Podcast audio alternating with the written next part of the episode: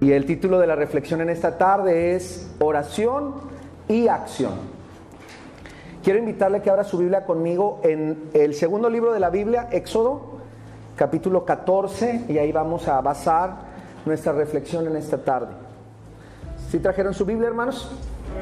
Amén. Entonces, en Éxodo, capítulo 14, antes de un, uno de los más hermosos cantos en la Biblia, se conoce como el himno de Moisés, está el capítulo 14 y de ahí sacaremos enseñanzas para nuestra vida.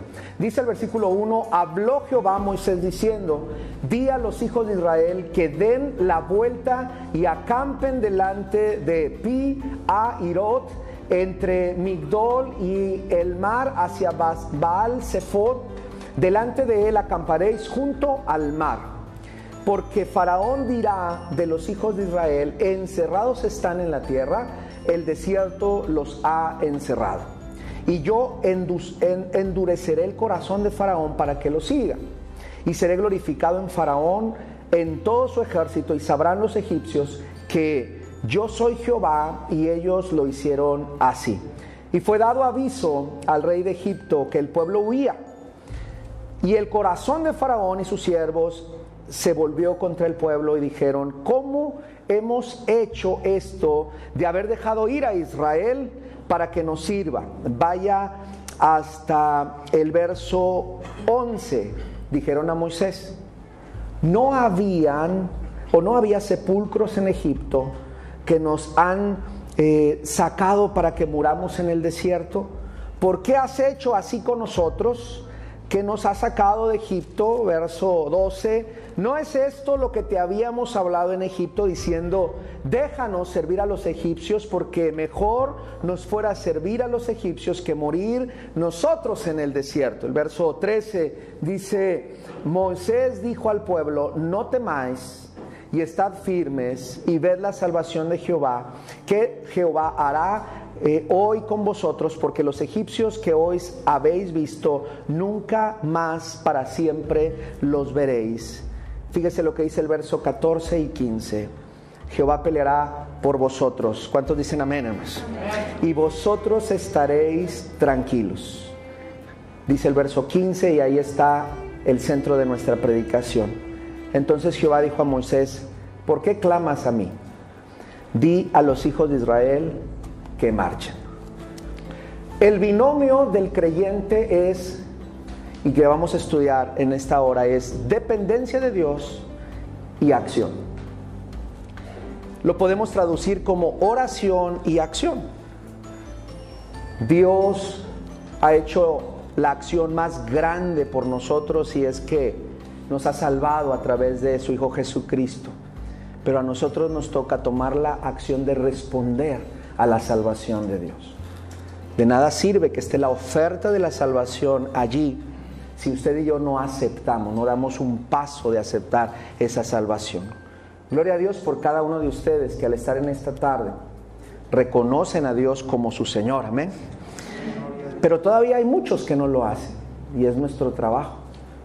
Se cuenta la historia de un hombre, una historia en la cultura española, de un hombre que era mercader, traía su carreta jalada por caballos y como ellos lo mencionan los españoles, estaba llena esa carreta de mercaderías, o sea, de productos para comercializar. Y andaba por un pueblo y otro y vendía y con eso sacaba adelante a su familia. Un día su carreta entró en un terreno muy eh, de, muchas piedras y muy accidentado, de tal manera que la rueda, una de las ruedas de su carreta, se quiebra, se sale y aquel, eh, aquella carreta se detiene por completo. Esta persona empieza a orar a Dios, empieza a decir, Señor, sácame de esta situación. Por favor, ayúdame a que yo salga adelante. Permíteme resolver este problema. Y en eso viene un religioso de allá para acá, una persona que viene de frente. Y esta persona que viene de frente pareciera ser que tenía algunos rasgos de tal manera que el comerciante le dice, oye, tú que eres religioso, ayúdame a orar a Dios para que me saque de este problema. Y me dijo, y le dijo, claro que sí. Pero ¿sabes qué? Yo orando y tú con el mazo dando, ¿verdad? Y dicen que ahí nació esa historia, no sé si sea cierto o no esa frase. ¿Ha escuchado esa frase? Tenía la tentación de ponerle así a la predicación, pero me la pude resistir, ¿verdad? Y le puse oración y acción. Me parece que hay cosas en nuestra vida que están rotas y habría que reconocerlas. Creemos en el Dios restaurador, amén. Pero ¿sabe qué? Hay cosas que usted y yo nos toca hacer. Y no lo digo yo, lo dice la historia que en esta tarde lo vamos a ver. Dios sigue actuando. No quisiera que esta tarde viéramos como un Dios que actuó en Cristo en la cruz y ahí se acabó la acción de Dios. Un Dios que actuó el día que, nosotros nos entregamos a Él y nos entregamos y nos rendimos a, su, a sus pies y ahí se terminó. Creo que a Dios tenemos que verlo como un Dios vivo, dinámico, que actúa todos los días de nuestra vida. Amén, hermanos. De alguna u otra manera Dios sigue actuando, Dios sigue vivo, Dios sigue presente, Dios no pasa de moda, Dios es actual, pertinente y aún aunque ayudó a los a las personas de los siglos pasados, aún aunque ayudó a las personas del siglo primero, sigue ayudando y sabe cómo ayudar a las personas tal vez, les podríamos decir entre paréntesis o entre comillas, tecnológicas del siglo XXI, pero Dios sigue tan actual, hermanos. Así que creemos en un Dios presente. Creemos en un Dios que está aquí y ahora. Y qué importante es reconocer esta necesidad que tenemos de Dios. Esta dependencia que debiéramos de tener cada uno acerca de nuestro Dios. Esta tarde el propósito de la reflexión, hermanos, es fortalecer nuestra relación con Dios y tomar las acciones que son necesarias en nuestra vida. Permitir que Dios actúe, para ello se requiere docilidad de corazón, humildad en nuestra vida, pero también tomar las acciones que el Señor está mandándonos a hacer. Cuando está el Señor llevándolos de la mano y les dice que acampen junto al mar, podríamos decir que Dios prepara una emboscada para Faraón, porque ahí va a acabar con Faraón y su ejército. Pero para los ojos del pueblo parecía ser que la emboscada era para ellos. Y a mí me gustaría desafiarlos que empecemos a ver estas encrucijadas de la vida, no en nuestra contra, sino a nuestro favor, hermanos. Porque es allí en donde parece que no hay salida, donde son donde se acaba el camino, donde levantamos la mirada al cielo y empezamos a clamar, es donde allí comienzan los, los actos salvíficos de Dios. Encerrados están en la tierra, dice la palabra, y era exactamente lo que Dios quería que Faraón creyera, que ese pueblo estaba olvidado ese pueblo estaba encerrado, ese pueblo no tenía escapatoria. Dios le dijo a Moisés que guiara a Israel por un camino que parecía no tener sentido. A veces el camino del perdón no es un camino que parezca tener sentido, pero es el mejor camino, el, el camino del arrepentimiento, el camino de la humildad, el camino de la obediencia, el camino del esfuerzo pareciera ser que no es el más fácil de los caminos, pero es el camino que Dios nos está mandando a recorrer. El camino angosto, hermanos, no es tan sencillo como el camino ancho, porque pareciera ser que en el camino angosto a veces nos sentimos apretados, no nos sentimos tan libres. Ya no podemos hacer lo que nosotros queríamos o, o queremos hacer como antes pero es el camino más seguro. En la geografía bíblica parece que el pueblo de Israel pasa por en medio de dos peñascos, dos acantilados y lo otro que le queda es estar frente al mar. Y el pueblo tiene que permitirse ser guiado. Siempre, amado hermano y amada hermana, si hemos decidido seguir a Cristo, tenemos que aceptar que nuestras pisadas serán camino o pisadas de fe. Y el día siguiente Dios nos va a desafiar a creer. Y el día siguiente vamos a necesitar una dosis mayor de fe, porque nuestra fe se tiene que ir renovando. Del verso 5 al verso 9 del capítulo 14 de, de, Éxodo, Faraón decide forzar a Israel para que vuelva a Egipto.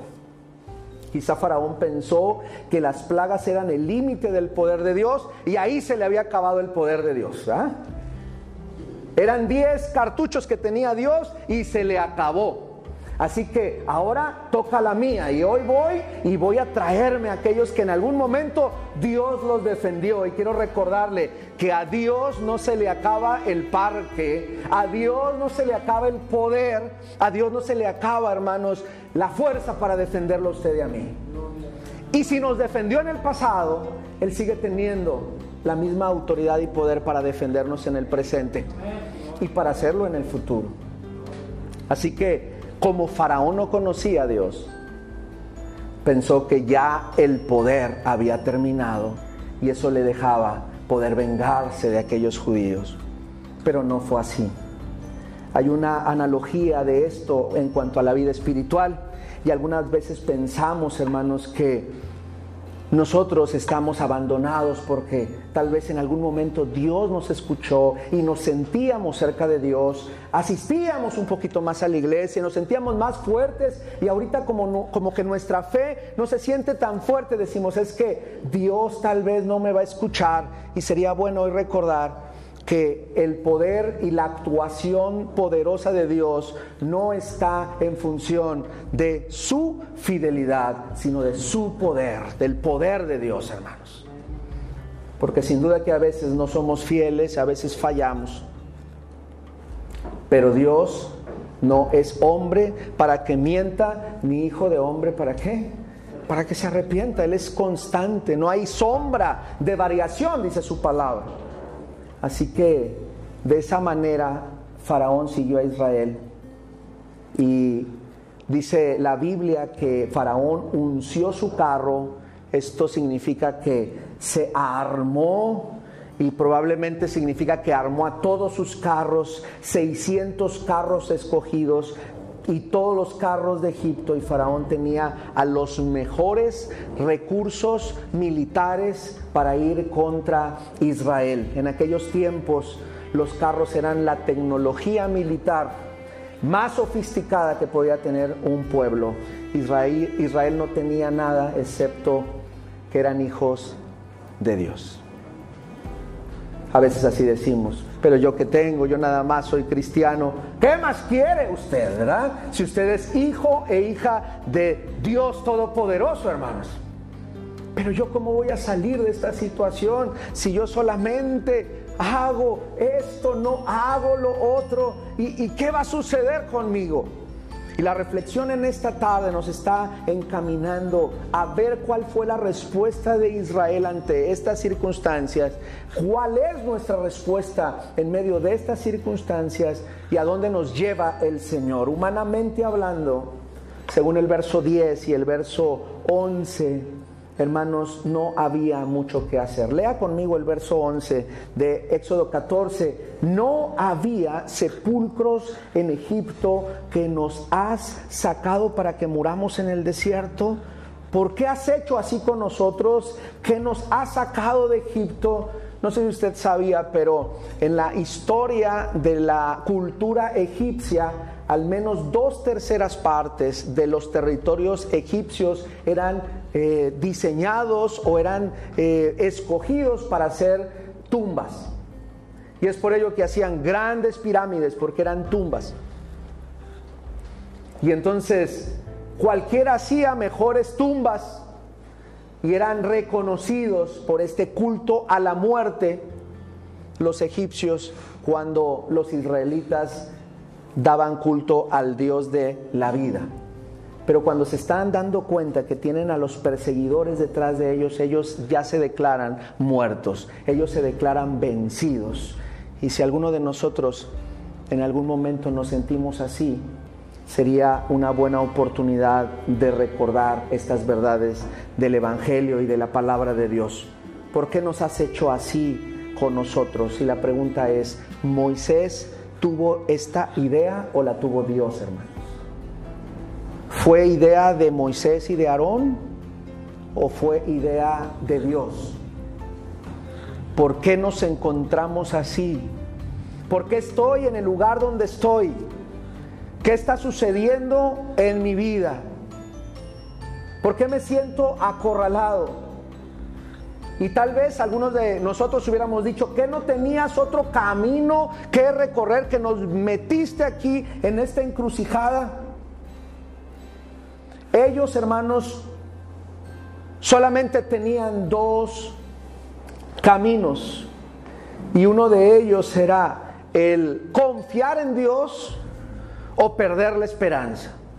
Hay mucha gente que en este tiempo está perdiendo la esperanza, en medio de, pérdidas humanas, en medio de pérdidas económicas, y creo que está todo el ambiente puesto para que usted y yo perdamos la, eh, la, esperanza. Y cuando perdemos la esperanza, perdemos el ánimo y caemos, nuestro ánimo cae a los, a los suelos y este desánimo es contagioso. Pero también cuando usted se llena de vigor de Dios, usted levanta su cabeza levanta su vida con esperanza. Quiero decirle que también esto es contagioso para usted, para su familia. Así que qué importante es estar en el camino correcto.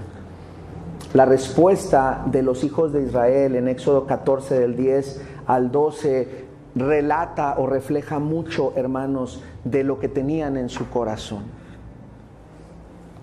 El verso 12 dice, no es esto lo que te habíamos hablado o lo que te hablamos en Egipto diciendo, déjanos servir a los egipcios porque mejor nos fuera servir a los egipcios que morir nosotros en el desierto. Quiero decirle que cuando pasamos problemas, dificultades y desiertos, nuestra memoria parece olvidar los actos salvíficos de Dios y nos enfocamos en los días grises y oscuros. Ellos no, tan fácil que se olvidaron de 400 años de esclavitud, que ahora están prefiriendo en, esta situación y el problema mejor regresar a Egipto que hacerle frente a esta realidad y esta situación. Cuando usted y yo pasamos por la dificultad, lo primero es ver que tal vez este camino de Dios que nos fueron invitados, que nos invitaron a caminarlo y andarlo, no era el mejor camino. No hay más tristes palabras que alguien diga, yo estaba mejor cuando no era cristiano. No hay tristes y más dolorosas palabras que diga, a mí me iba mejor cuando no era cristiano porque resulta que estaba en un gran lugar, estaba en un lugar espacioso. Sí, me daban uno que otro latigazo en la espalda, pero estaba mejor, ¿verdad? Eso es lo que están diciendo estos, e, estos hermanos nuestros, este pueblo de Israel. Estábamos mejor allá. ¿A quién se le ocurrió esto? ¿Qué está sucediendo? Y creo, hermanos, que el camino de Dios es el mejor camino en el cual podemos estar. ¿Cuántos decimos amén? Pero tiene desafíos, tiene dificultades. El camino a la cruz, porque si usted y yo hemos decidido seguir a Cristo, también vamos camino a la cruz. El camino a la cruz es camino de renuncia. Y mientras más nos acercamos al Señor, más tenemos que renunciar a, a cosas que nos estorban para acercarnos más a Dios. Y la pregunta sería, ¿a qué tengo que renunciar? ¿A qué tengo que decirle no para seguir avanzando? Esta gente tenía que renunciar a su negatividad, a su visión corta. Tenía que renunciar a que estaban diseñados para ser esclavos. Y esa es una mentalidad de esclavo. Quiero invitarle a que usted y yo renunciemos a la mentalidad de esclavos. No vinimos al camino de Dios para ser esclavos de nada, ni de nadie, sino que hemos sido invitados a ser hijos de Dios y sentarnos en su mesa, hermanos. 75 días faltan para que se acabe este año. Estamos por cerrar este ciclo. ¿Cómo hemos vivido? ¿Como hijos o como esclavos? Estos meses que Dios nos ha permitido vivir, asistiendo al templo o no asistiendo al templo, porque nuestra vida de fe no está basada en asistir al templo, sino en nuestra relación con Dios. 24/7.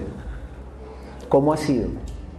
¿Una vida de esclavo o una vida de hijo y de hija? Y entonces creo que viene la palabra para aclarar la mente del pueblo. Y lo primero que le dice Dios a su pueblo a través de Moisés empieza en el verso 13. Lo primero que le dice es, no temáis. No está todo perdido. No temáis, aquí no se está acabando nada. No temáis, aquí no va a haber servicios funerarios.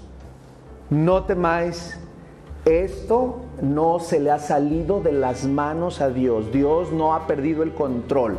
Eso es lo que Dios nos dice en esta tarde. Aún aunque te sientas en una encrucijada sin camino, hoy Dios nos dice que hermanos, no temáis. Sigo teniendo el control. Estoy aquí. No estás solo, no estás sola, no estás allá abandonado en un rincón, sino no temas. Yo estoy contigo, dice en otras palabras. Yo te redimí, yo te puse nombre. Mío eres tú, dice. Dice, cuando pases por las aguas no te anegarán, y cuando pases por el fuego no te quemarás. ¿Cuántos decimos amén a esa palabra, hermanos? No temas, no temáis. Las encrucijadas nos hacen despertar. Los caminos sin salida nos hacen revalorar las cosas.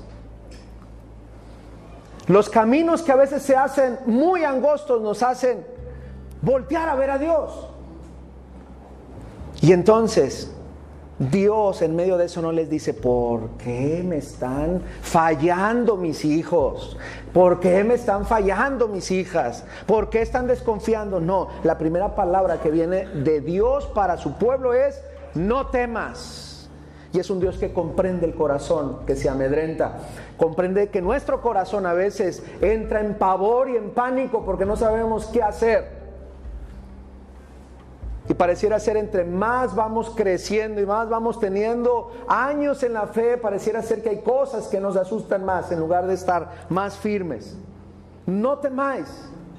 Y después hay otro mandato, hermanos, porque quiero decirles que no son sugerencias, sino que son claros mandatos. Lo primero es, iglesia Getsemaní, no temas.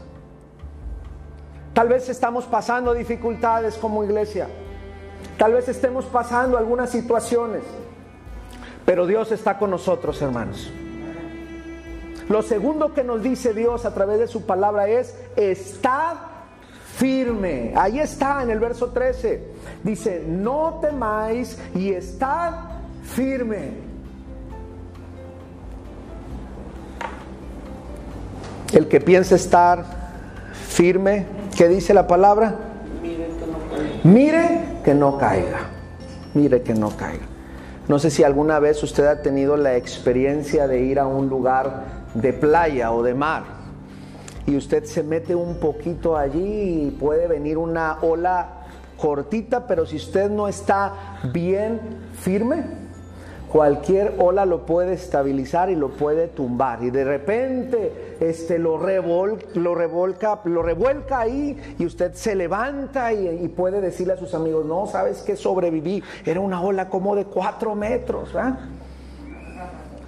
Pero la libré. Y los que estuvieron ahí dicen, no es cierto, lo que pasó es que tú no estabas qué? Firme.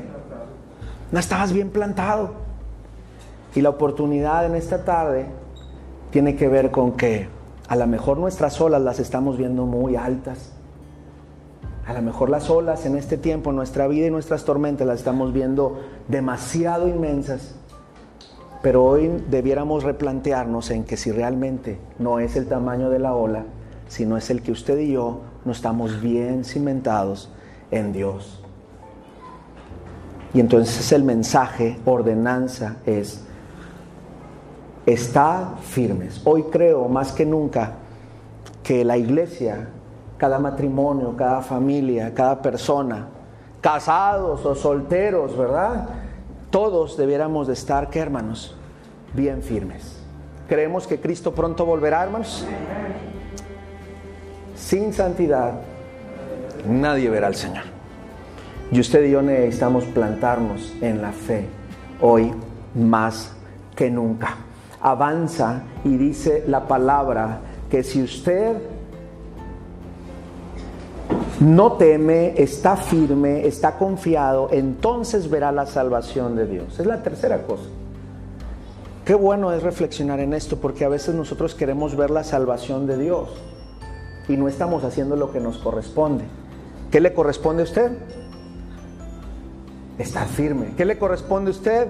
Confiar en Dios para que Él tome nuestros temores. La palabra del Señor a través del apóstol Pablo dice que nuestra vida va de gloria en gloria, de triunfo en triunfo y habla de una vida espiritual, hermanos, que va en aumento, que va creciendo. Mas la senda del justo es como la luz de la aurora que va ¿qué?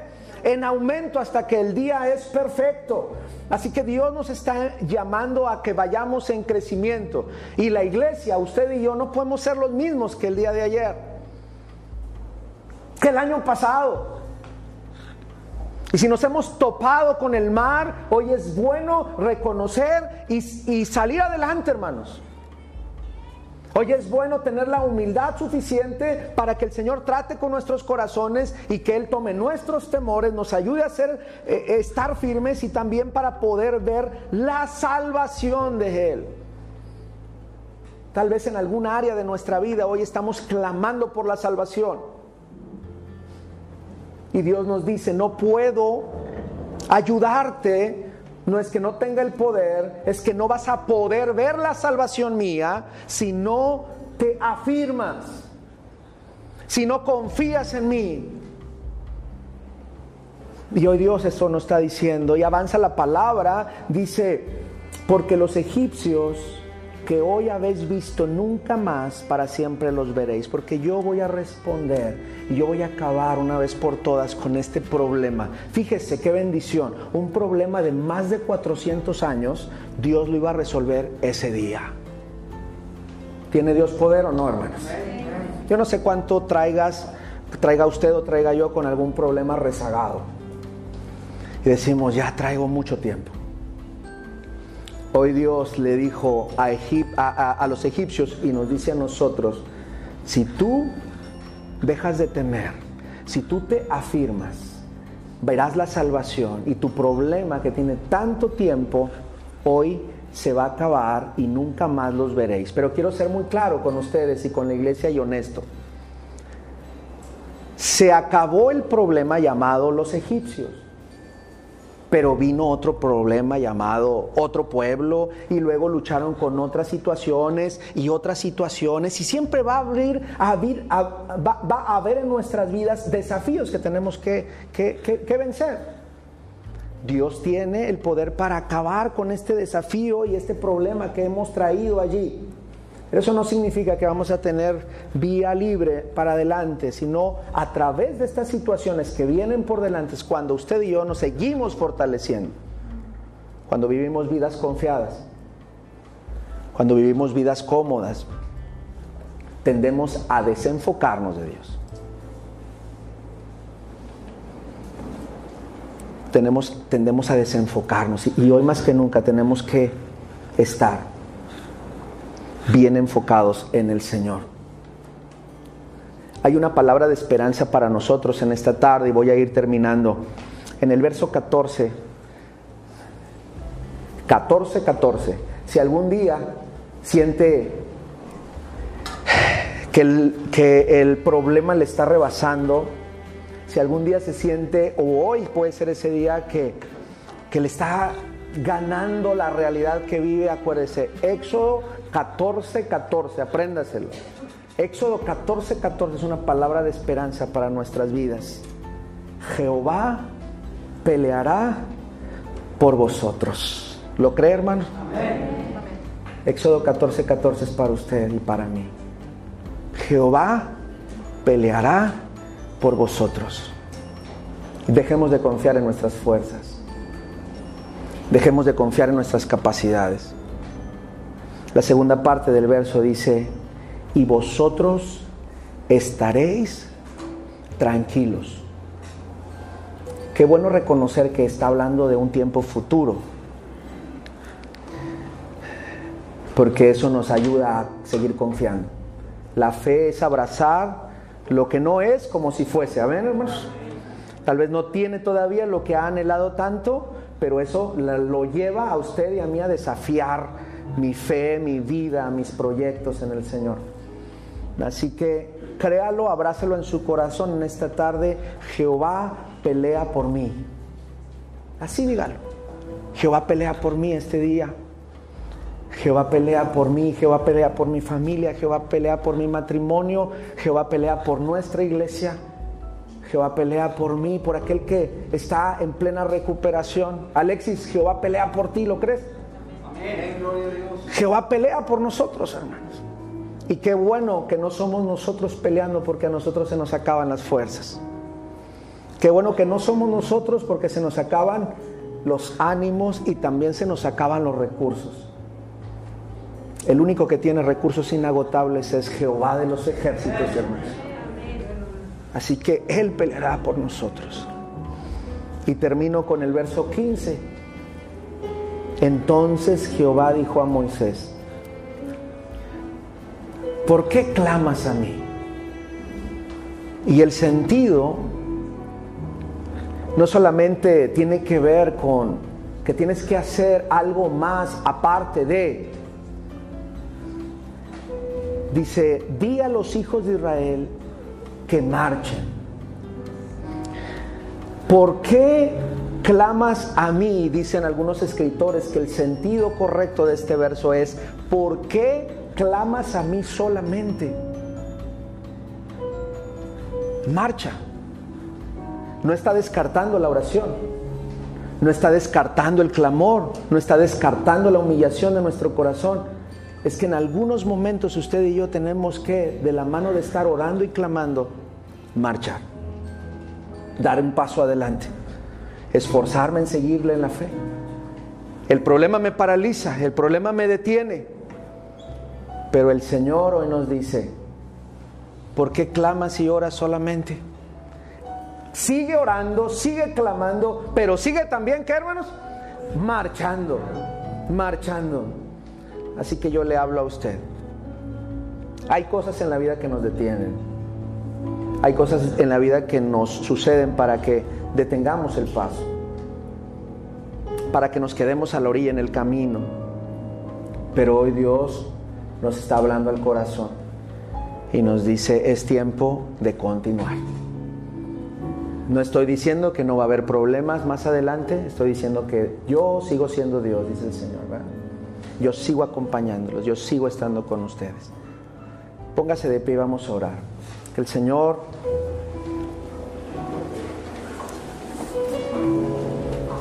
siga haciendo su obra en nosotros.